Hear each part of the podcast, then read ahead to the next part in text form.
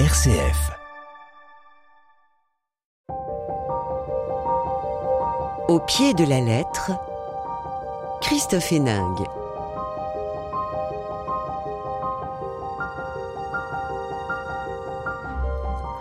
Bonjour à tous et bienvenue au pied de la lettre, le rendez-vous avec la littérature sur RCF. Deux romans d'amour aujourd'hui qui mêlent euh, les souvenirs et l'imagination pour tisser des histoires au-delà de l'Atlantique, puisqu'elle tombe amoureuse d'un New-Yorkais et parce que lui tombe dans les bras d'une jeune américaine. Eva n'est pas venue chercher l'amour, mais elle espère plutôt réaliser la grande interview qui confortera sa carrière de journaliste. Le hasard a fait que c'est à ce moment-là que son oncle d'Amérique a besoin d'elle, de sa présence. Tout se conjugue et se mélange, la famille, les sentiments, le destin. Mon oncle de Brooklyn, de Paula Jacques, est publié chez Flammarion. Et puis pour Fred, eh bien, les allers-retours entre le vieux continent et New York ont bien pour but de retrouver la jeune et jolie Allison. N'est-ce pas l'amour qui les lie, mais en même temps, ils restent chacun de leur côté, se croisant de temps à autre, sans toujours se retrouver vraiment. Peut-être faut-il vivre de souvenirs. Un jour, j'ai été heureux de Frédéric Hermel et publié chez Fayard des amours outre-Atlantique. Eh bien, c'est aujourd'hui et on en parle sur RCF.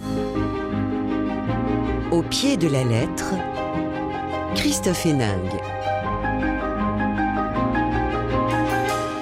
Bonjour Paula Jacques. Bonjour Christophe, merci de m'inviter. Très heureux de vous recevoir. Hein. J'ai aujourd'hui euh, dans cette émission deux grandes voix de, de, de, la radio. Je suis impressionné.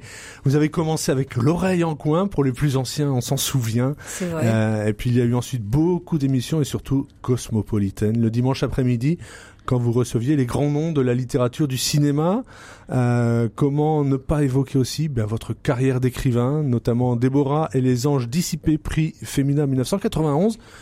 Voici votre 13e roman qui se déroule en 13 jours. Exactement. Tour de force. Ça n'a rien à voir avec le nombre de publications de mes livres. J'ai pas remarqué, mais ben voilà. Je ne suis pas vraiment superstitieuse, mais je cherche quand même un signe, peut-être, après tout. J'espère que ce n'est pas le dernier. Voilà. Non, il y aura un quatorzième. Un quatorzième qu'on attend déjà. Bonjour Frédéric Hermel. Bonjour Christophe, bonjour Paula. Bonjour Frédéric. Vous, vous aussi, hein, vous êtes un homme de radio, notamment journaliste sportif sur RMC, longtemps correspondant à Madrid, fan de foot, euh, auteur d'une biographie admirative de Zinedine Zidane, qui est parue en 2019. Et vous voilà romancier parlant d'amour. Je n'ai fait que de parler d'amour dans ma vie. C'est mon troisième livre, mon premier roman. Le premier était une biographie de Zidane, donc c'était un chant d'amour à Zidane. Le deuxième, C'est ça la France, c'était un, un chant d'amour du français expatrié que j'étais pour, pour son pays. Et puis là, un chant d'amour pour Alison, une femme. Donc finalement, ce sont toujours les sentiments qui ont guidé ma, ma plume. Bon, on va y venir, mais place euh, au roman de, de Jacques. Si Eva euh, va à New York, eh bien c'est pour réaliser l'interview du siècle. Pour elle, elle va pouvoir s'entretenir avec la grande Toni Morrison déjà Pulitzer en 1988 et pas encore Nobel de littérature, ce sera seulement en 1993, donc l'histoire se passe en 89. Hélas, tout ne se passe pas vraiment comme prévu, à commencer par la rencontre avec l'oncle de Brooklyn. Alors ça, c'est ça se démarre en fait comme un générique de film un peu catastrophique. Le premier chapitre, c'est l'histoire d'un homme donc qui habite Brooklyn, qui est un juif très religieux, ultra orthodoxe, et qui doit rentrer chez lui absolument avant la tombée du Shabbat. Sauf que ce jour-là, à New York, Brooklyn est absolument en ébullition. Tout est bouché parce qu'un jeune noir, une fois de plus, s'est fait massacrer par par des blancs. Et donc, il arrive très en retard, très inquiet, il est effrayé, il va louper le dixième commandement ou le onzième, je ne sais plus. Et il arrive et il rentre sa voiture dans son garage. À ce moment-là, la chaudière fait des bruits bizarres. Il ouvre le boîtier, il y comprend rien, il regarde sa montre. Il lui reste 30 secondes avant la tombée du Shabbat. Il le referme. Il va chez lui, ouvre la porte, il appelle sa femme qui est dans la cuisine, la maison explose. Et dans cet incendie, euh, l'oncle de Brooklyn, mon oncle, va malheureusement euh, provoquer la mort de sa femme. Alors vous savez, euh, Christophe, je me suis inspiré d'un vrai fait divers, aussi incroyable que cela puisse paraître, incroyable. qui s'est passé à Brooklyn. Et en plus, le protagoniste porte exactement le nom de famille de mon vrai oncle, qui s'appelait Sasson. Peut-être qu'ils se connaissaient. Et sauf que dans la véritable histoire, le malheureux qui, qui, a fait ça a tué sept de ses enfants. Sept. Donc moi, quand on m'a raconté cette Un histoire, immédiatement pensé à mon propre oncle, parce qu'en Égypte, mon oncle qui s'appelait Maurice, en l'occurrence, c'est un très bel homme, très sportif, très dragueur. Puis on sait pas ce qui se passe. Nous sommes tous expulsés d'Égypte en 58. La famille s'est Toutes partie les familles hein, juives. euh, Voilà. Et euh, mon oncle se retrouve donc à New York avec sa toute jeune femme, et je ne sais pas ce qui se passe. Il devient juif ultra-orthodoxe, de même que 800 familles juives égyptiennes immigrées. Et tout d'un- eux, vous savez, en Égypte, l'Égypte, les, les juifs étaient très peu regardants avec la religion. Je crois que c'est le seul pays où ils s'autorisaient un petit café euh, le matin du grand jeûne, quoi, le petit le Yom Kippour. Voilà. Et donc, euh, ça s'ouvre sur ça. Et puis, il y a un coup de fil qui appelle euh, la narratrice, qui s'appelle Eva, et c'est sa mère complètement affolée, qui lui intime l'ordre de tout laisser tomber pour aller voir son oncle. Oui, elle parce va que donc, cette jeune femme, Eva, elle est justement à New York ce Bah, jour-là. justement, elle est là pour interviewer Toni Morrison. Et c'est comme ça qu'elle va découvrir donc cette branche américaine inconnue de sa famille. Et elle va d'abord les trouver absolument rétrogrades, obscurs. Euh, il n'y a pas un seul livre profane chez eux. Ils sont assez racistes, ils aiment pas les noirs. Et elle ne comprend pas. Pour elle, il a l'impression d'avoir affaire à une tribu de papous, vraiment. Et puis petit à petit, elle se rend compte, elle découvre très émue la façon dont tous, toute la communauté comme un seul homme, se porte au secours du malheureux oncle qui a tué sa femme sans le vouloir et qui est dans une passe épouvantable. D'autant plus monde- que c'est ce qu'elle dit, hein, c'est, vous l'écrivez, hein, et il a endossé la totalité des souffrances infligées à Job. Voilà, ça c'est la mère qui lui dit ça, hein. c'est sa sœur, qui n'est pas une exagération près. Et euh, donc euh, voilà, et donc Eva au bout d'un moment est complètement fascinée par et elle comprend pourquoi les communautés religieuses, voire même les sectes, sont tellement soudées entre elles. C'est que en cas de malheur, il y a tout le monde se Cette mobilise comme un seul homme. Et on- ils font tous rempart entre le malheureux et le malheur qui lui arrive. Donc c'est une c'est une raison très très forte, d'autant plus qu'aux États-Unis, vous savez, toutes les communautés sont très régies par la religion. Hein Bien sûr. complètement tous. euh, je veux dire, c'est quand même le seul pays au monde où il y a euh, God bless America sur euh, sur le, le, le billet de dollars. hein. Mhm. Et donc, euh, donc, elle va naviguer entre cette famille qu'elle découvre, dont les mœurs lui paraissent bizarres au début, et puis cette rencontre, donc dont vous parliez avec. Alors elle rencontre Barry de façon un petit peu euh, surprenante. Euh, alors il y a- il y a beaucoup de personnages qui sont intéressants. Il y a aussi euh, euh, ce, ce gardien d'hôtel aussi qui, Oui, qui, qui Small l'accueille. Small Paul. Euh, bon, alors Barry, venons-en justement à, ce- à cet homme qui va l'entraîner, lui faire découvrir New York. Lui, et, et qu'est-ce qui se passe entre eux finalement? Bon, C'est pas par bien. chance, si vous voulez, elle tombe donc euh, chez Random House. Elle attend le rendez-vous avec euh, Tony Morrison Voilà. qui n'arrive pas, et donc Barry l'emmène boire un verre. Il est lui, il va même lui-même être édité, et il est en train d'écrire justement un livre sur les convergences et divergences entre les Juifs et les Noirs, pour rappeler à quelle époque les Juifs libéraux se sont toujours mobilisés euh, pour la cause des droits civiques, contre l'esclavage, et donc il veut rendre compte de ça. Et donc elle le suit en explorant des, des, des Un renseignements. peu perdu. Voilà, voilà. un peu perdue et tout d'un coup elle, elle cède à son charme extraordinaire et s'installe une histoire d'amour absolument terrible, euh, très sensuelle et en même temps très éprouvante pour elle parce que c'est une féministe. Elle souffre de, de, de trahir une consoeur et encore plus quand elle s'aperçoit que la femme de Marie est une noire. Alors cette histoire-là, on passe, si vous voulez, de la communauté juive à la communauté noire en effervescence, d'autant plus qu'en ce moment, ils sont en train de préparer l'élection pour la première fois d'un maire Eh noir. ben oui, de Dickens. Voilà. Et donc, Barry va être une espèce de trait d'union. C'est-à-dire qu'il va, comme il connaît tout le monde, il va lui faire rencontrer les grands artistes, les cinéastes noirs américains. Et elle va se trouver au centre de, d'une ville complètement en effervescence. Et elle passe donc d'une communauté qui a été terriblement ségrégée, qui étaient les juifs euh, en général, aux noirs qui le sont encore.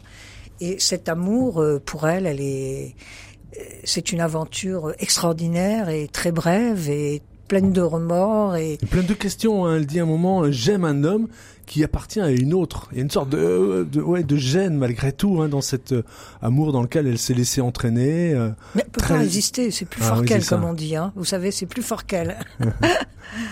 Et euh, voilà, écoutez, alors tout est tout est fiction dans ce livre, bien entendu. Mon pauvre oncle euh, Maurice euh, n'a jamais tué personne. Sa chaudière marche toujours. Euh, ça, tout va sa bien. chaudière marche toujours. Et, euh, et, effectivement, tout est inventé, sauf les interviews que je rapporte dans ce livre, qui sont vraiment empruntées à mon, mon expérience, à votre expérience professionnelle. Notamment avec Tony Morrison, que vous avez donc rencontré plusieurs fois. Oui, mais beaucoup plus tard qu'à l'époque de 89. Je l'ai rencontré euh, peut-être vers 95, et dans d'autres circonstances. Et en fait, euh, j'ai l'air de me de hausser du col, mais en fait, ça s'est toujours très bien passé entre nous. Elle m'avait vraiment à la bonne. Hein, je sais pas pourquoi. Alors que dans le livre, elle est, elle est pas si facile que ça. Hein, non, au elle départ, est pas facile. Hein, quand même, mais en fait, c'est une femme exquise, exquise. Donc voilà. Donc j'ai un petit peu dramatisé le, le truc, mais en fait, j'ai euh, j'ai eu un rapport et donc l'interview que j'invente parce qu'il y a des moments réels Mhm. pris d'une autre interview et, et sinon j'ai essayé de me mettre dans sa tête quoi, vous voyez et une partie l'interview est inventée mais la rencontre est réelle. La rencontre est réelle, cette rencontre aussi du bonheur, mais ça, ça va intéresser euh, euh, Frédéric Hermel. Vous écrivez un moment, savourant un avant-goût du bonheur, ai-je aimé un homme autant que je l'aime? Donc malgré tout ce lien, on l'a dit, c'est un amour un peu passager, de passage, euh, et quand même quelque chose de très fort. Mais vous savez, je pense qu'à chaque amour, on, on se dit ça, on se le répète, on veut le croire. C'est la première fois, jamais auparavant, plus jamais après. Et puis deux ou trois euh, euh, cœurs brisés après, on recommence quoi. Mhm. C'est ça l'amour, euh, la définition. euh, Vous, vous écrivez un moment, nous sommes semblables, identiques, similaires, toi et moi. C'est ça l'amour. Bah c'est ça, vous savez, quand on est amoureux, on se cherche toujours euh, des points communs, n'est-ce pas? Ah, c'est extraordinaire, tu portes une robe bleue, mais le bleu est ma couleur favorite. C'est pas par hasard. Voilà, c'est comme ça les amoureux. Tout, tout, tout leur va bien. Euh, alors en même temps, il y a, ce côté un peu naïf, euh, oui, c'est séduit effectivement. Et vous citez Nicolas Bouvier. Plus que l'âge, l'enfant c'est un état d'esprit. Est-ce que c'est pas deux grands enfants finalement ces deux héros? Elle, elle, elle est beaucoup plus mûre que son âge. Elle a 32 ans et en fait, euh, elle est, elle est, elle se sent plus vieille que lui. Lui, il, a, il a de la quarantaine et vraiment, euh, les- il est resté, c'était resté un enfant. C'est pour ça qu'elle s'attache si profondément à lui, parce que chaque fois qu'il déclare qu'il l'adore, qu'il va quitter sa femme, il est absolument sincère. Elle en est convaincue. Mais en réalité, c'est comme les enfants, c'est-à-dire sur le moment, c'est vrai, c'est moi, et puis après ça passe et on passe à autre chose. Et je crois que ce qui est important aussi chez cette femme, c'est que elle dit qu'elle aime les hommes immatures, qui sont peut-être moins effrayants que les vrais, les virils, les dominants, les autoritaires. Les hommes immatures ont quelque chose de féminin, de doux, et ça, ça lui plaît particulièrement. Et puis en plus, euh, il, il- je veux dire, il l'aide aussi professionnellement puisqu'il lui dit sûr. ah mais il connaît tout le monde. Ah mais ça marche pas avec un tel. Allez, je vais t'entraîner voir voir l'autre Bien sûr. avec une part de désillusion malgré tout. Enfin, il y a un peu d'esbrouf dans Il sa façon. l'introduit auprès de, de, de, de gens très importants dans la communauté euh, afro-américaine, ce qui est très important pour elle, ouais. Mhm. Je reviens à, l'amour hein, quand vous écrivez, page 224. Quand je pense qu'il y a seulement dix jours, je ne savais même pas qu'il existait. Qu'en l'espace de seulement dix jours, je me sens plus désirable et désiré que je ne l'ai jamais été. Sur le pas de la porte, je dois lui promettre de ne pas m'attarder au magasin de mon oncle pour pouvoir déjeuner avec lui. Et jurer, cracher, nous passerons ensemble le reste de la journée et la nuit. Cela va sans dire. Oui. Il est très exigeant en même temps. Hein. Il est, il veut tout le Capricieux temps- Là, il est capricieux. Il veut l'accaparer. Et euh, voilà. Donc, euh, c'est un amour qui va durer peu de temps finalement, 13 jours. Et ça cavale, ça cavale. Et le dénouement est plutôt, est plutôt triste, mais archétypal en fait chez les hommes qui trompent leurs femmes, n'est-ce pas? N'est-ce pas, Frédéric? Je, je Je n'ai ne dis été pas que vous je- alors Non. je n'ai jamais été marié, donc je n'ai pas commis trompé ce personne. péché-là. Voilà. Ce n'était Voilà. pas une question que je vous posais. Attention. Hein. Pas une question personnelle, on parlait effectivement. de- Euh, D'ailleurs, là aussi, il y a Toni Morrison qui donne une définition de l'amour. Vous allez me dire si, si effectivement c'est ce qu'elle vous a dit un jour ou si vous l'avez inventé. Tous mes livres parlent d'amour. Je ne sais pas si je l'ai inventé. Je me rappelle plus, à vrai dire. Ouais. Mais je crois que c'est vrai. Je pense ça. que c'est vrai. Je pense que c'est vrai. Euh, je pense aussi qu'elle m'a dit que euh, écrire est un, vraiment un acte politique en soi, qu'elle n'a pas besoin de militer, parce que déjà l'écriture et la sienne, Mhm. d'autant plus, est un acte militant euh, pour la cause des Noirs, évidemment. Et puis c'est la, la première grande romancière noire. Il y en a eu d'autres avant lui, des hommes, mais qui n'ont jamais mis au- en premier rang une femme héroïne. La femme est toujours derrière le héros noir. Mhm. C'est la seconde. Tandis qu'elle, elle place les femmes vraiment au premier plan. Et c'est la première fois dans la littérature noire américaine. Mm. Et vous reprenez hein, donc parce que vous euh, euh, retranscrivez euh, l'entretien que vous avez pu avoir, enfin vous le remettez en forme d'une certaine manière, et elle explique prendre la parole en public me met mal à l'aise. Je n'ai pas ce talent-là. Je dois me limiter à ce que je sais faire. Tu vois, écrire. Écrire est un acte politique par excellence. Écrire quelque chose que vous liriez à ma place, je ne sais pas si j'en aurai le temps. Oui, pas une minute à moi, mais écrire est l'acte politique par excellence. Oui, c'est vrai. Euh, je l'ai inventé, mais je pense qu'elle pouvait le dire. Alors, écoutez, je vais vous raconter un truc. Là, je connais très bien Dominique Bourgois, qui était donc l'éditrice euh, aux éditions Bourgois de Tony Morrison. Elle a lu mon livre. On s'est rencontrés. Elle m'a raconté plein de trucs sur Tony, hein, qui m'ont permis d'écrire ce livre, notamment qu'elle allait souvent au café Capsuto, etc. Et elle me dit, euh, elle me dit qu'elle aimait bien mon livre, mais que dans l'entretien avec euh, Tony, il y a une phrase qu'elle n'aurait jamais dite. Je dis ah bon, qu'est-ce que c'est? Elle me dit lorsque Tony vous parle de sa vie intime, de son mari, de ses enfants, ça c'est impossible. Et je lui ai dit Dominique, cet extrait-là est précisément celui que j'ai enregistré une douzaine d'années plus tard et je peux vous envoyer l'extrait euh, exactement ce qu'elle m'a dit, qu'elle n'avait pas besoin d'hommes, que qu'elle était à même d'élever tout seul ses enfants, etc. Donc voilà, c'est le seul reproche par rapport à la véracité des propos euh, que m'a fait Dominique Bourgois. Que vous lui avez prêté. Voilà. Votre héroïne Eva, il y a aussi quelque chose d'un peu, euh, j'allais dire nostalgique, mais c'est un peu ça. Elle fait référence à Léo Ferret. Le bonheur, c'est du chagrin qui se repose. On, on sent quelque chose un peu euh, oui, euh, vous parliez de sa maturité, quelque chose ici effectivement d'un peu. Le défaut de ces gens-là ou leur qualité, elle et son amant, ils ont la tête bourrée de citations, hein, comme tous les ah, gens qui lisent, qui vont au cinéma. retrouve avec plaisir dans votre livre. Voilà. Et donc chaque fois qu'il y a une situation qui se présente, comme ça, c'est une citation qui leur revient à l'esprit. C'est un peu mon cas. Hein C'est-à-dire que j'ai une mémoire absolument incroyable des chansons que j'ai aimées il y a 30 ans. Et, et vous savez qui l'a écrit en plus. Voilà. Vous retrouvez... Euh, donc euh, j'ai mis beaucoup de moi hein, dans, dans le portrait d'Eva. Donc. Oui, oui, c'est un peu ce que vous disiez quand même au début. Dans vos deux livres, enfin pour Frédéric euh, Hermel, c'est plus clair hein, encore. Euh, on vous retrouve d'une certaine manière l'un et l'autre. On sent que voilà, il y a, y a, du vécu, comme on dit, hein, dans, dans, dans, dans ces tombé histoires. d'Eva. Voilà. Et que je détestais le fameux Frédéric là, oui, qui... Depuis tout à l'heure, vous écoutez Oui, Paul oui, Ajac j'ai- avec beaucoup d'attention. J'ai adoré le, Son le livre, vous avez Paul lu hein, Mon oncle de Brooklyn. Ah, j'ai adoré. J'ai adoré. J'ai passé quatre jours merveilleux. Alors je, je retardais euh, euh, le moment. Voilà, j'ai fatale. je lisais voilà, l'issue fatale, etc. Et alors je vais pas raconter l'histoire avec Barry, mais mais je n'aimais pas Barry. Hein, je le voyais comme un. J'étais un peu jaloux de ce ma- fameux Barry là, Barry Levin, qui. euh, Un peu d'esbrouf hein, chez le personnage. si oui, peut oui, puis permettre. il a hein, parce folle, que- quoi. Il a rend folle. Hein, à un moment, il y a des, il y a même des scènes un peu crues, hein, que très bien écrites par euh, par Paul Ajac. Dans vos livres, il faut le dire, hein, effectivement, aux auditeurs, il y a beaucoup de sensualité aussi. Bien donc, sûr, il n'y a pas d'amour, enfin, l'amour, il n'y a pas d'amour euh, entre un homme et une Désincarné. femme désincarné. Enfin, Bien dire, sûr. C'est évident. Le, le toucher, le, le- euh, dans, dans le livre Et de, la passion. de Paula, il y a les, les parfums, etc. Enfin, la, la rousseur des cheveux de, de, de Barry, euh, euh, la noirceur des, euh, des, des, des cheveux de d'Eva. Enfin, voilà, il y a des, ils sont deux corps qui se rencontrent quand même. Hein. Mhm. Euh, vraiment, c'est très important. Leur rencontre, elle est, elle est très rapide. Alors, moi, j'ai essayé de voir par rapport à la rencontre entre Fred et Allison. Euh, là, c'est une durée, c'est quelques jours simplement, et et là, il y a vraiment la passion en fait. Il y a Mhm. une passion physique qu'Eva a du mal à, à réfréner. C'est vrai. Et, et, et, et là, je me dis, mais ça doit être très dur pour elle, parce que vous expliquez, voilà, de tromper la sœur. On parle beaucoup de sororité aujourd'hui. Oui. Tromper la sœur, en plus, elle est noire, alors qu'elle, elle est militante antiraciste, etc., etc. Et c'est une féministe, mais à un moment, elle est quand même très soumise à ce, Bah oui. à ce, à ce, à ce mec. quoi. L'emprise de À l'amour. l'emprise. Ah oui, oui. Et moi, je l'aimais pas. Je dis, mais il a- ah, mais défends-toi, Eva, quoi. Voilà. Et euh, mais on- elle me rassure après. Mais donc, c'est euh, bien, c'est bien j'ai- de j'ai- raconter oui, des j'ai histoires d'amour, voilà, non Mais oui, C'est bah, bien. Hein la- l'amour emporte tout, n'est-ce pas oui.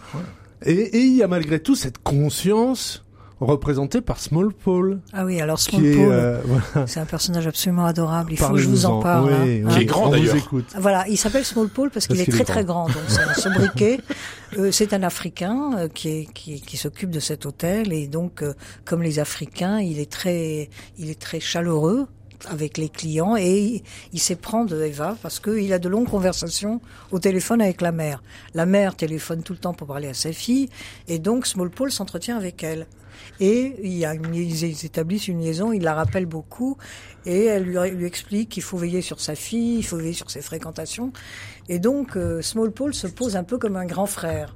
Mm. Et il est absolument adorable. C'est un personnage que j'ai adoré inventer. Et en fait, j'ai eu, j'ai connu un Small Paul aux États-Unis. Sauf que il était adorable aussi. Mais c'était un homme, un vrai Américain, lui, obèse.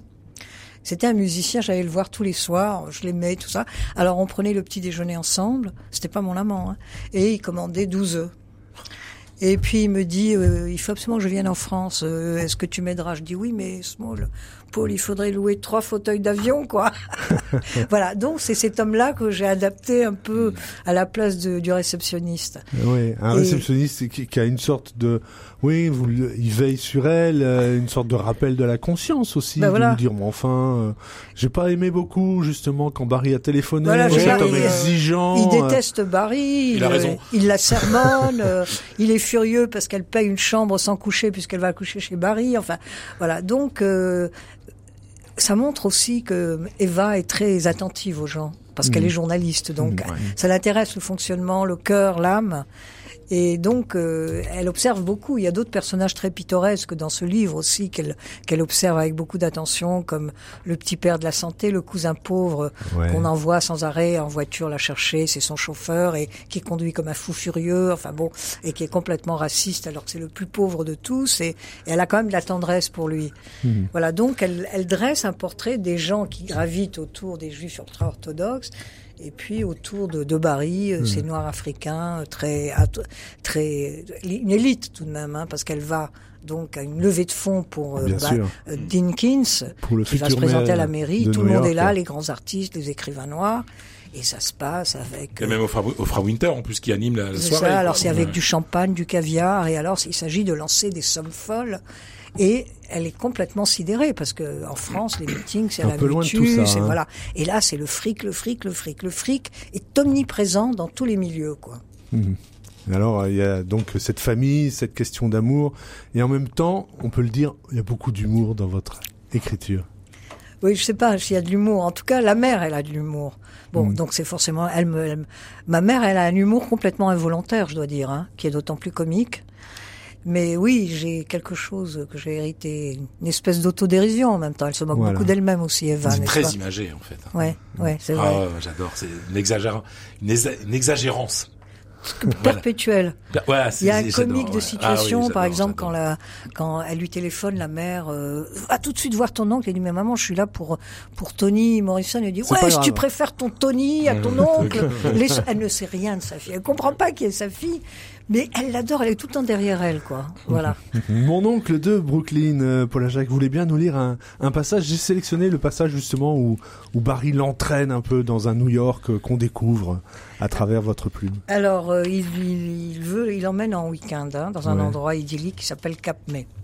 C'est à 200 kilomètres environ. Vous connaissez, n'est-ce pas, Fred? Je, je l'ai connu à travers votre livre. D'accord. Donc, Cap May, la baie en fer à cheval, l'océan fondu dans le bleu du ciel, la morsure légère du sel sur ma joue, le bonheur à portée de main. Et voilà, s'écrit en français mon Barry extatique. À mesure que nous traversons la ville au ralenti, il loue le charme historique à nul autre pareil de la plus ancienne des stations balnéaires. Dans la rue principale se succèdent d'imposantes maisons à pignons et pigeonniers de style victorien, peintes de vives couleurs. On les appelle de painted ladies. Les dames peintes se rengorgent Barry comme s'il y était pour quelque chose. Je l'adore. J'adore ses puériles fiertés, son visage parsemé de taches de rousseur, ses mains expressives sur le volant. J'adore même la cendre tombée de sa cigarette sur ses genoux. Nous roulons le long de la jetée, en bas les dunes, la longue plage de sable fin, les parasols rayés, les chaises longues, les créaillements des mouettes géantes ici, m'évoquent Trouville en Normandie, là où ma mère, pourquoi faut-il qu'elle s'impose sans cesse à mon souvenir, passe ses vacances d'été. Barry songe tout à coup qu'avant de rejoindre son Dimp, sa méchante bicoque, située à l'extérieur de Cap May, il faut acheter de quoi remplir le réfrigérateur.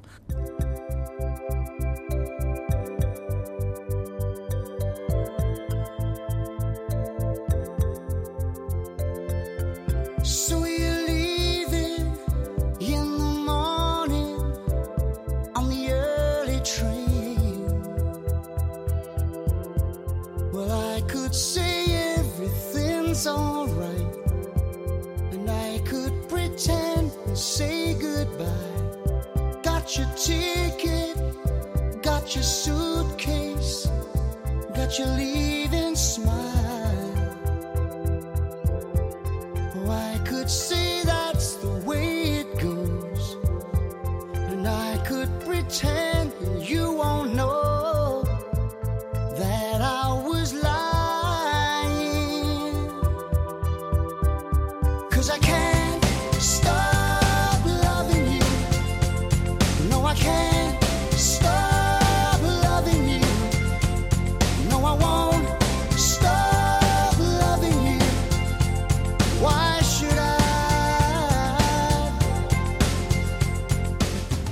I Can't Stop Loving You, euh, la version de Phil Collins euh, en 2020, en 2002 plutôt. Euh, c'est un titre qui est dans le livre de, de, de Paul Ajac au pied de la lettre aujourd'hui sur RCF. On reçoit Paul Ajac donc pour Mon oncle de Brooklyn, c'est paru chez Flammarion et Frédéric Hermel pour Un jour j'ai été heureux, publié aux éditions Fayard. Au pied de la lettre, RCF. Alors c'était il y a 20 ans à Brooklyn aussi, c'est l'auteur lui-même qui est le narrateur et le héros de l'histoire, histoire d'amour avec Allison rencontrée à New York. Non, pas rencontrée à New York, un peu plus tôt. À Clermont-Ferrand. À Clermont-Ferrand. Dans un mariage. Et ça c'est vrai. Et ça, c'est vrai, ça part de là en fait. Hein. L'histoire a vraiment existé. Après, c'est un roman, hein. mais je dis que c'est un, un roman, mais vous êtes un petit peu derrière. Quoi. Oui, aux, aux, saveurs autobiographiques.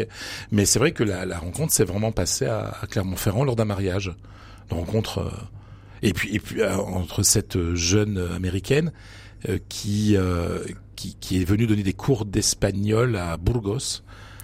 Et ça tombe bien, nord. parce ça tombe que lui, bien, oui. il travaille aussi. Bah oui, il habite à Madrid. Et ils se rencontrent à Clermont-Ferrand. Donc leur langue d'amour, c'est l'espagnol.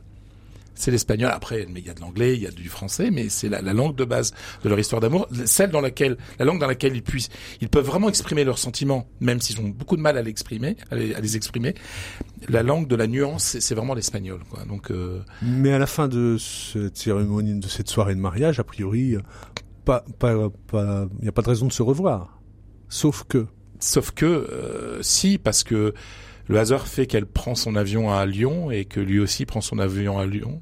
Se retrouve. Alors, elle est dans, dans le roman de Paul Ajac, il y a la présence du frère aussi. Hein. Il y a beaucoup de rapports, le frère, sœur, etc. Ouais. Elle a un frère un peu possessif, on va dire, et lui s'en va. Il s'en va avant, et, et Fred Allison se retrouve à, à Lyon.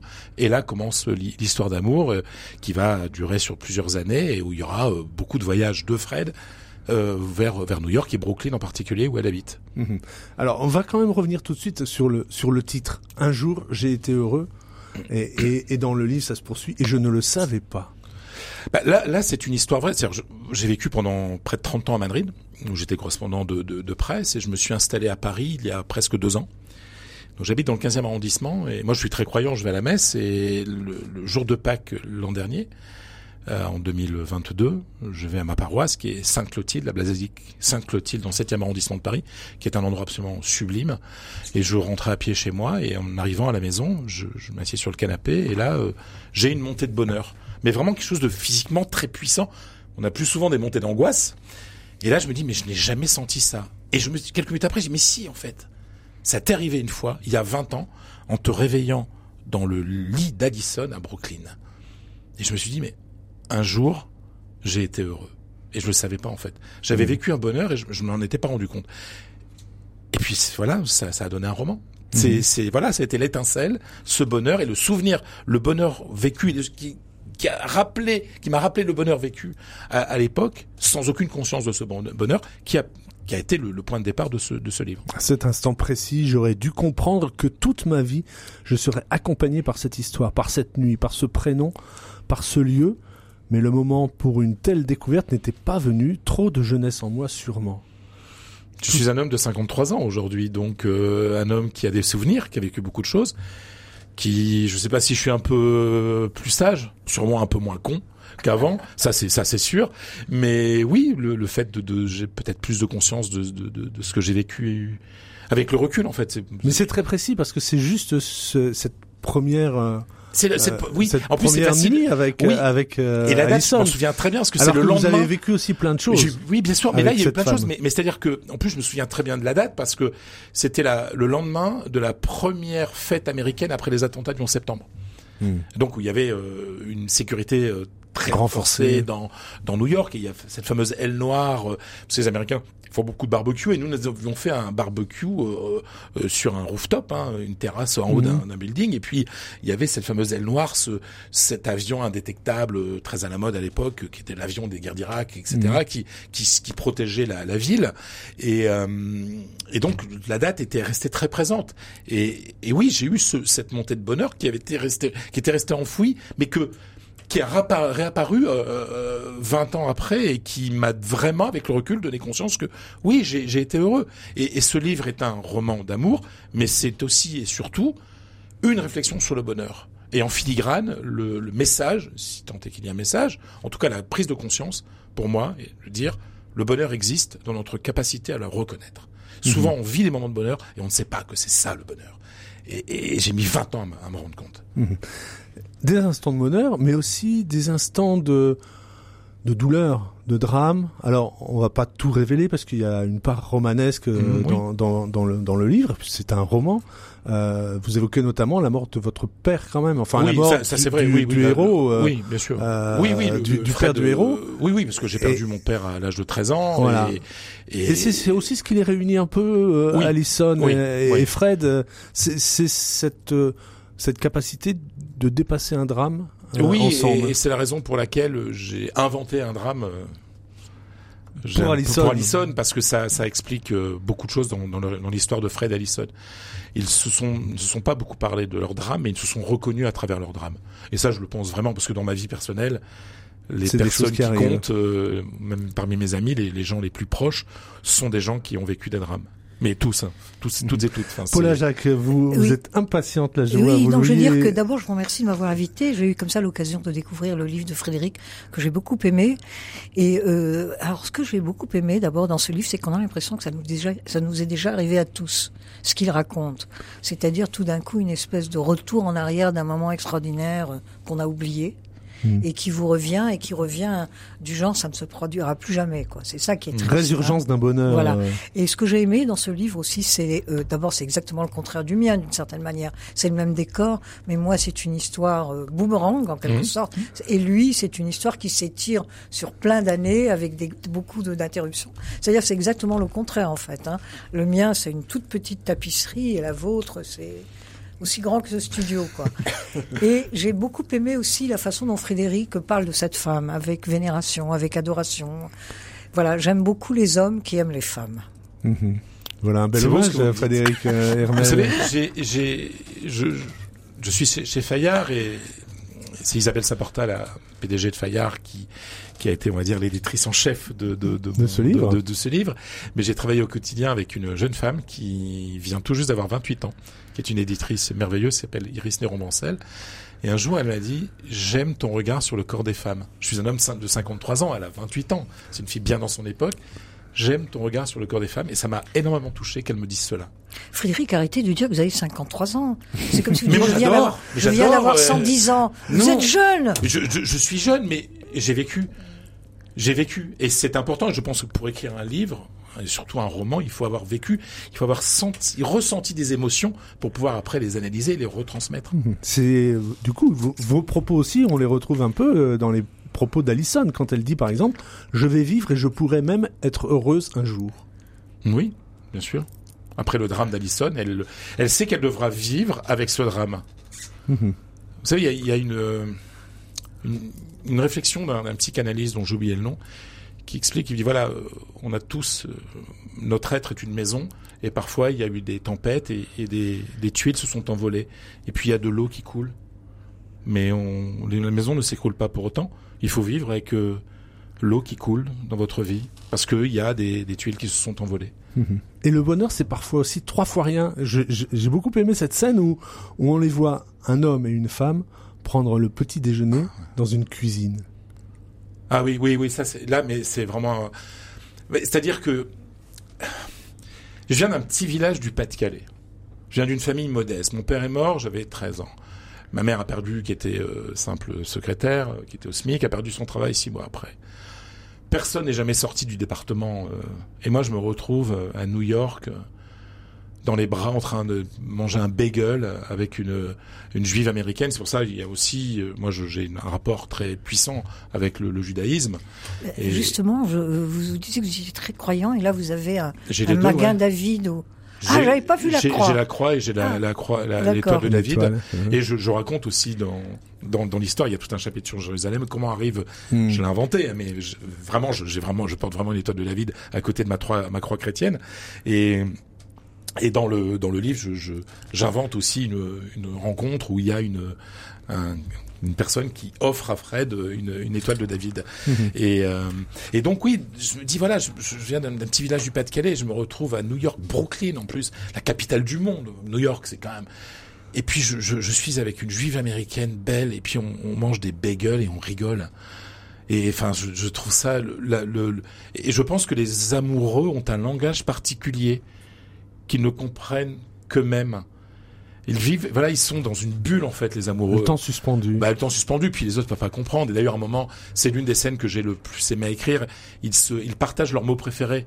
Elle en anglais, lui en Alors on va s'amuser à ça tout à l'heure parce qu'effectivement c'est assez drôle. Et, et j'ai adoré cette, j'adorais ce moment. Et, et pour être sûr, j'ai, j'ai, j'ai écrit à, à une de mes très très vieilles amies, euh, une journaliste américaine qui vit à Madrid depuis depuis très longtemps, une amie de, de 30 ans. Et je lui ai demandé, mais je lui dit, mais euh, donne-moi tes trois mots préférés en anglais, quoi. Voilà, pour que ce soit très crédible, etc.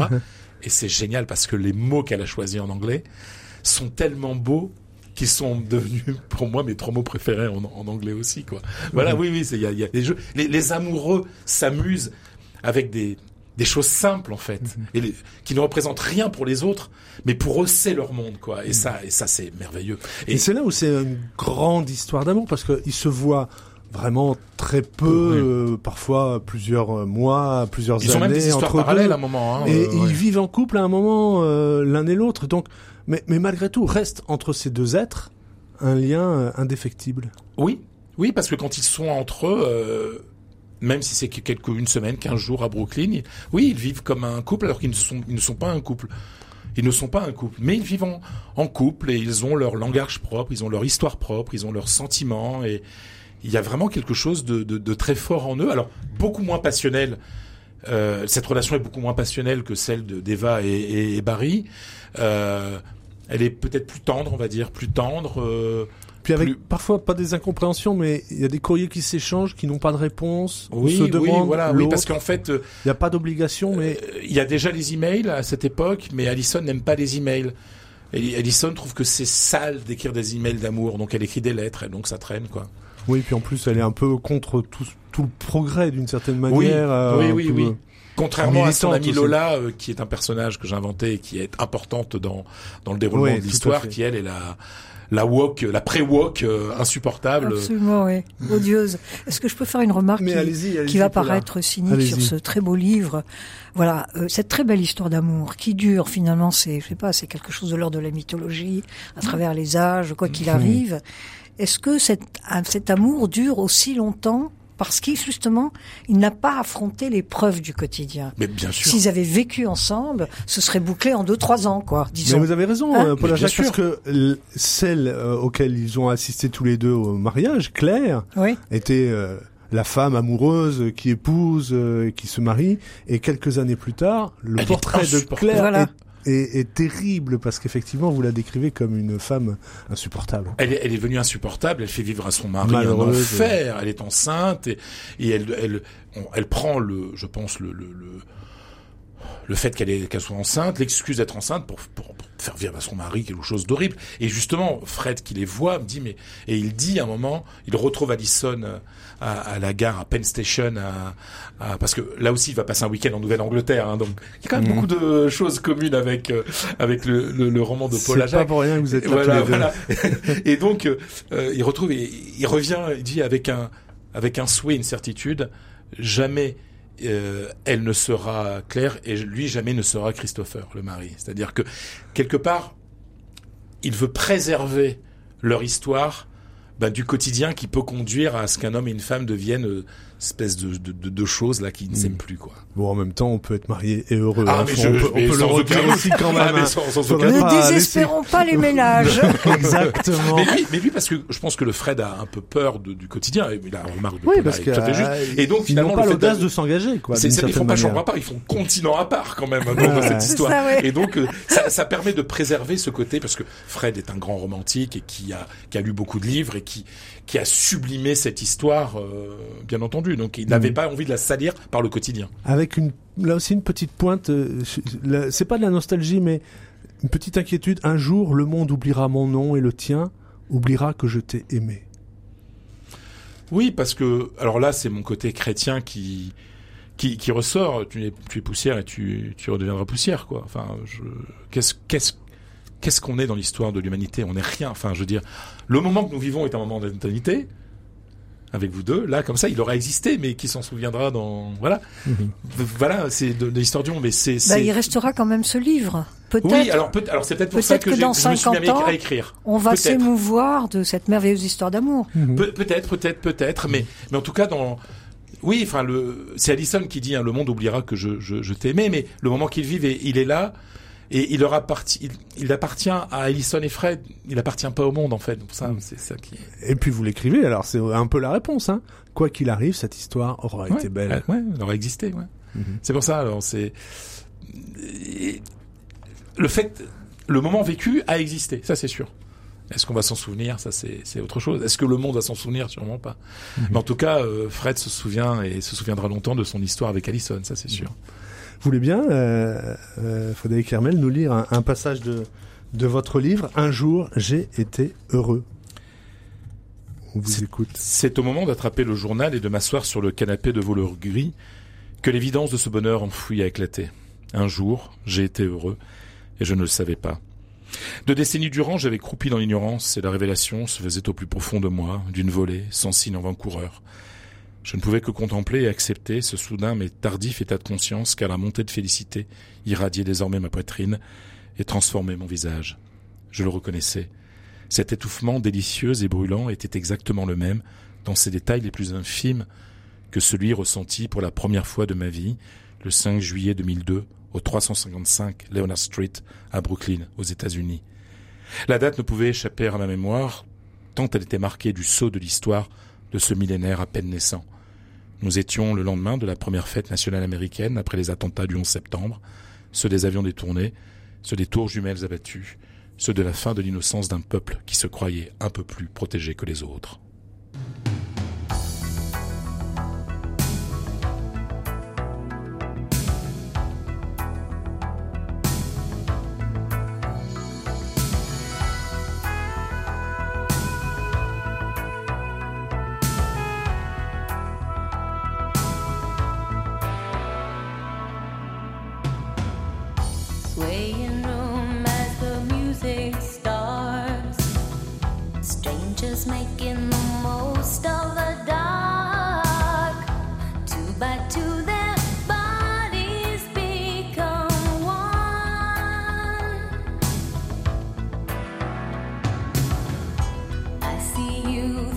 smoke.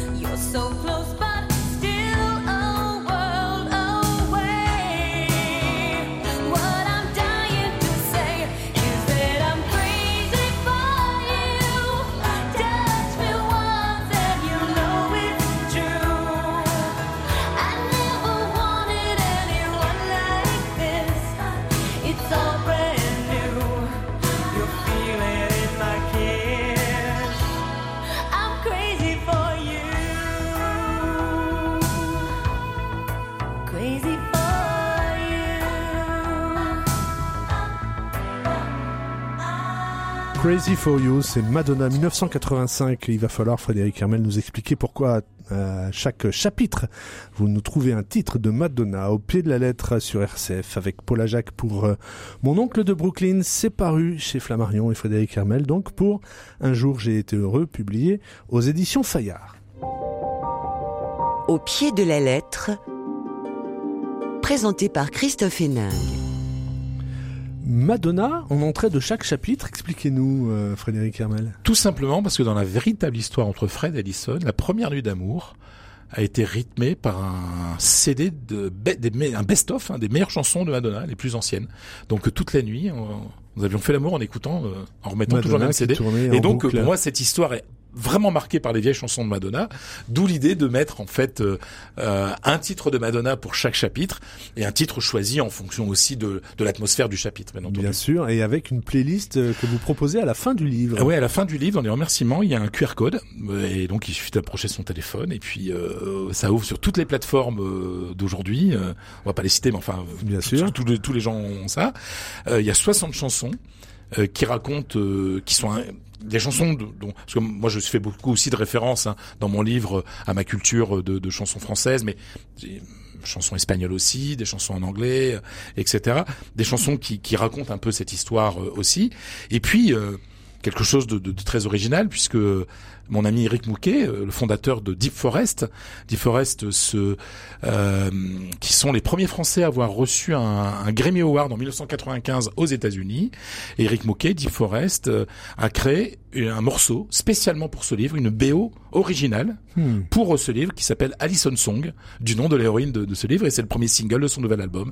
Donc je lui ai raconté euh, l'histoire. Il, il habite en Dordogne musique, il et a il a fait la créé. il était en ça tombait bien musicale. parce que il était en train de travailler sur son album et puis voilà, il a créé cette chanson. Donc il y a aussi quelque chose d'original dans ce roman, c'est qu'il y a une chanson spécialement dédiée.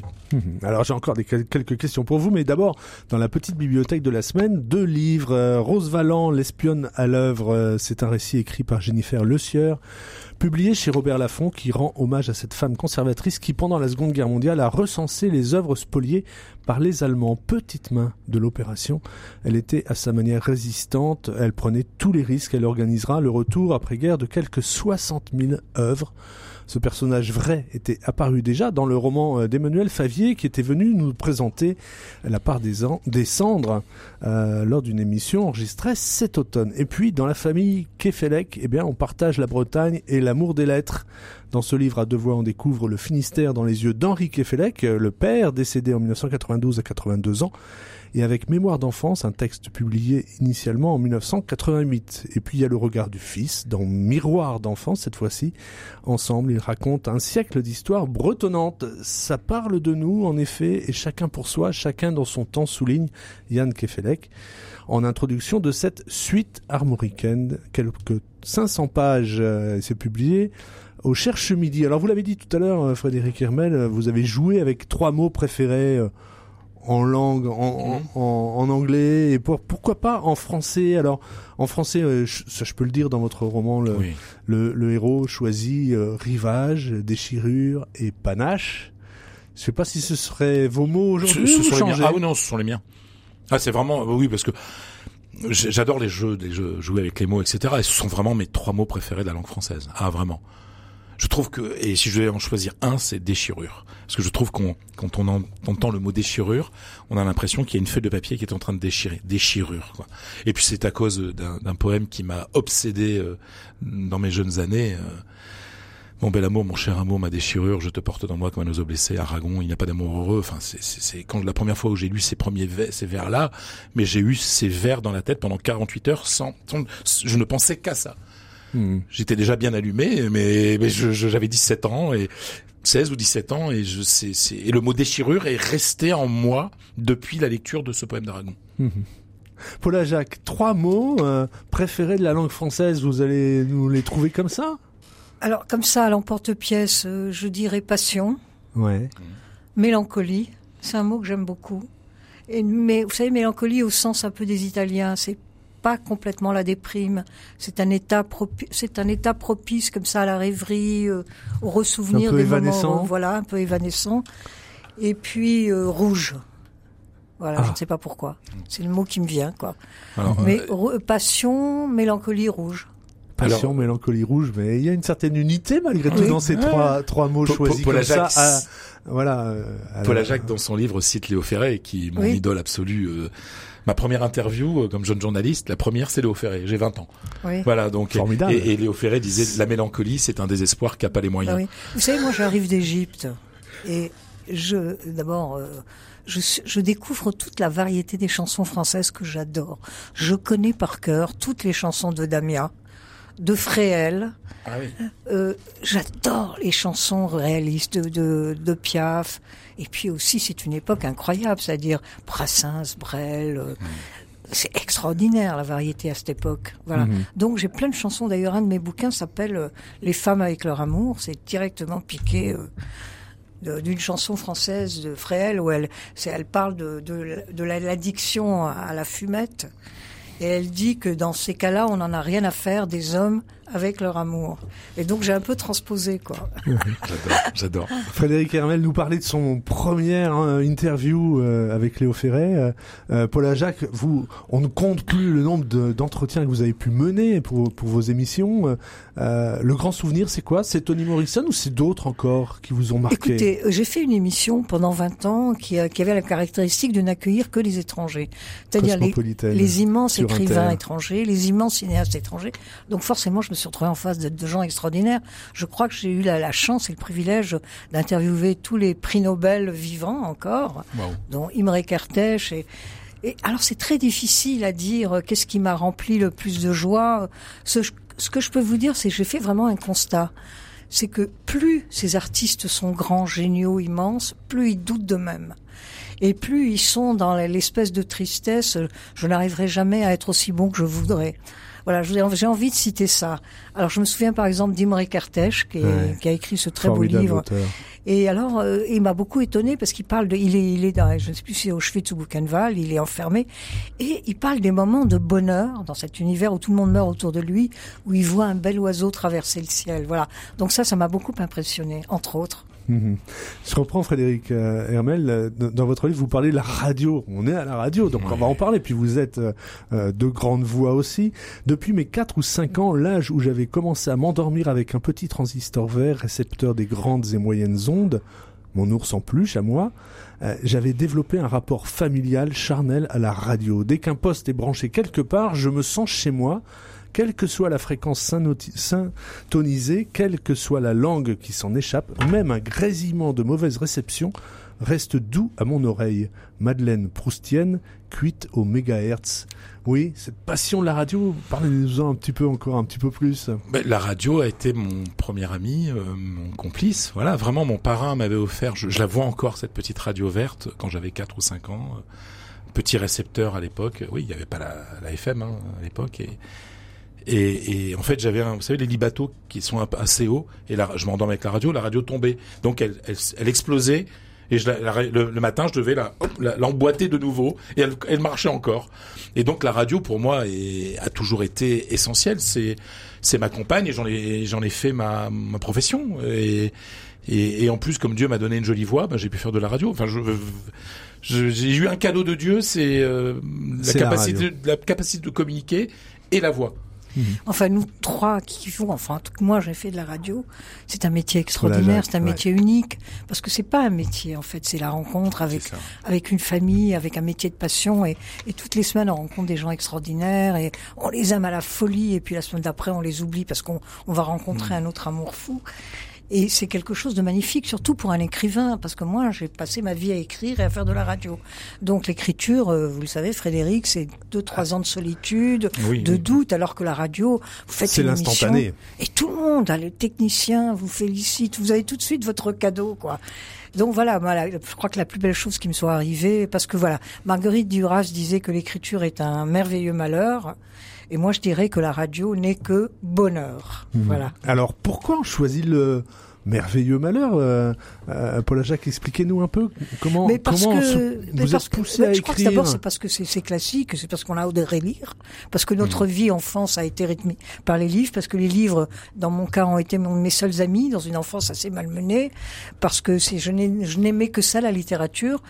Et parce que aussi on a des choses urgentes à dire, et parce qu'on ne peut tout, quand on commence à les dire, on ne peut les dire euh, euh, qu'à travers la littérature. Et puis c'est un fil qu'on tire, et on croit qu'on est arrivé à bout, qu'on a tout dit. Et puis dans le dernier livre, il y a encore quelque chose voilà, je crois que c'est quelque chose. ça- voilà, c'est très simple. C'est l'urgence et la nécessité, la littérature pour moi. Mhm. Et puis parce que je ne sais pas vivre, je ne saurais pas vivre sans quoi. Hein, voilà. Frédéric Hermel, euh, comment vous, vous vous entrez dans l'écriture là maintenant romanesque en plus maintenant euh, y a, Je sais pas, il y a un rituel, il y a quelque chose qui fait que vous ah vous mettez à votre suis- table. Ah oui, comment oui, vous oui, non, moi, enfin, de toute façon, de, de, et puis de par ma foi, je, je, je, je suis plein de rites tout le temps. Enfin, voilà. euh, Et j'aime aussi la, la religion juive, la religion catholique, enfin, chrétienne, à cause des rites, en fait.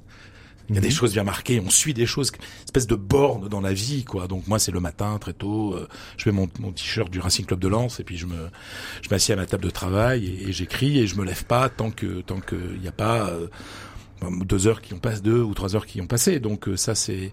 Et pour revenir à, à la littérature, le goût de la littérature, moi j'ai découvert un truc incroyable en lisant Le Grand Maul à 11 ans. Hmm. C'est-à-dire que c'est le roman de ma vie, c'est c'est évident. Et j'ai, c'est-à-dire que quand j'ai lu Le Grand Maul, un jour, dans mon petit village du Pas-de-Calais, il y avait un petit bosquet, et je suis allé à vélo dans ce petit bosquet au milieu des champs parce que je pensais que, en fait, la, femme de ma vie allait apparaître là, comme Yvonne de Gadet apparaît à Augustin Maulne. Mais je vous jure, vraiment que j'y ai cru, quoi. J'y allais régulièrement voir s'il n'y a pas une femme qui allait apparaître, quoi. Que j'allais. C'est-à-dire qu'à un moment, la littérature est tellement en vous que vous arrivez à, elle arrive à vous faire croire des choses. Et donc aujourd'hui avoir, mais cette chance, mais incroyable d'être à côté d'un grand écrivain, d'une grande écrivaine, j'aime bien dire grand écrivain, euh, comme, comme Paul Ajac, ici, d'être invité dans une émission littéraire. Et moi, petit Fred, j'ai pu faire un roman. C'est quand même, la vie est quand même géniale des fois. Il y a quand même de beaux cadeaux. C'est ce que vous écrivez, page 207, un amoureux du passé qui raconte sa petite histoire. Je dis, je ne suis pas un écrivain, je suis un petit amou- un amoureux du passé qui raconte sa petite histoire. Euh, C'est comme ça que vous devenez écrivain. Non, mais c'est vraiment un livre d'écrivain quand Bah même. voilà. hein, parce que l'écriture, euh, hein. Bon, l'écriture, c'est tout quand même. Hein, c'est parce que tout est intéressant à lire, à écrire, mais il faut que ce soit soutenu par une écriture vraie, forte, correspondant à l'atmosphère du livre. Et- Il n'y a pas que l'histoire, il y a une écriture. Ben, bien sûr, tout, tout tient par l'écriture, quoi. Mm. Non? Ah oui, oui, oui. Je, je- et moi, je, le plus beau compliment qu'on puisse me faire, c'est me dire, ah, tu écris bien. Bah, Bien Et, sûr. et, et, et on me, on me, je- on, on me crucifie si on me dit non, j'ai pas trop aimé ton écriture. Bon, on me l'a pas dit pour ce livre-là, Ouais. mais ça, ça arrivera, ça arrivera. Bien sûr, il et y a, là, ça tou- fera très mal. Mais il y a toujours des fâcheux en route. Hmm. Ou des Vous disiez, vous Oui. disiez euh, Paul Ajac, vous disiez que on on en vient à l'écriture par la lecture. Est-ce que vous avez, l'un et l'autre, on arrive au terme de l'émission, simplement un titre, un, un livre à conseiller aux auditeurs? Alors écoutez, moi, j'aurais plein de livres à conseiller, mais il y a deux jours, j'ai trouvé sur un banc, j'habite à Belleville, un livre qui m'a qui m'avait fait sauter de joie et je l'ai relu et c'est mon livre préféré en ce moment. C'est un livre picaresque. J'adore la littérature picaresque.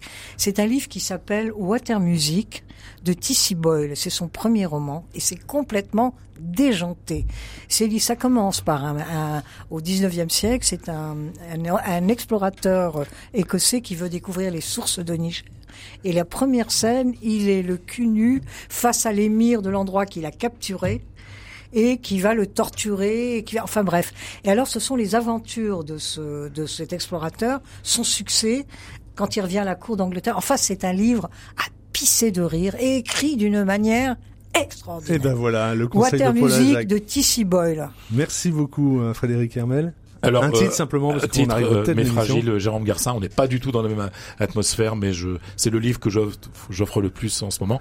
Et maintenant, je vais offrir mon oncle de Brooklyn, de Paul Ajac, que j'ai vraiment adoré. Frédéric, vous êtes vraiment adorable. Ah ouais, mais vraiment. Merci vraiment. à tous les deux. Euh, euh, ben, je rappelle le titre hein, de vos livres. Mon oncle de Brooklyn de Paul Ajac, c'est donc euh, chez Flammarion. Et puis un jour, j'ai été heureux de Frédéric Hermel chez Fayard à la réalisation. Merci à Pierre-Henri Paget au pied de la. C'est fini pour aujourd'hui.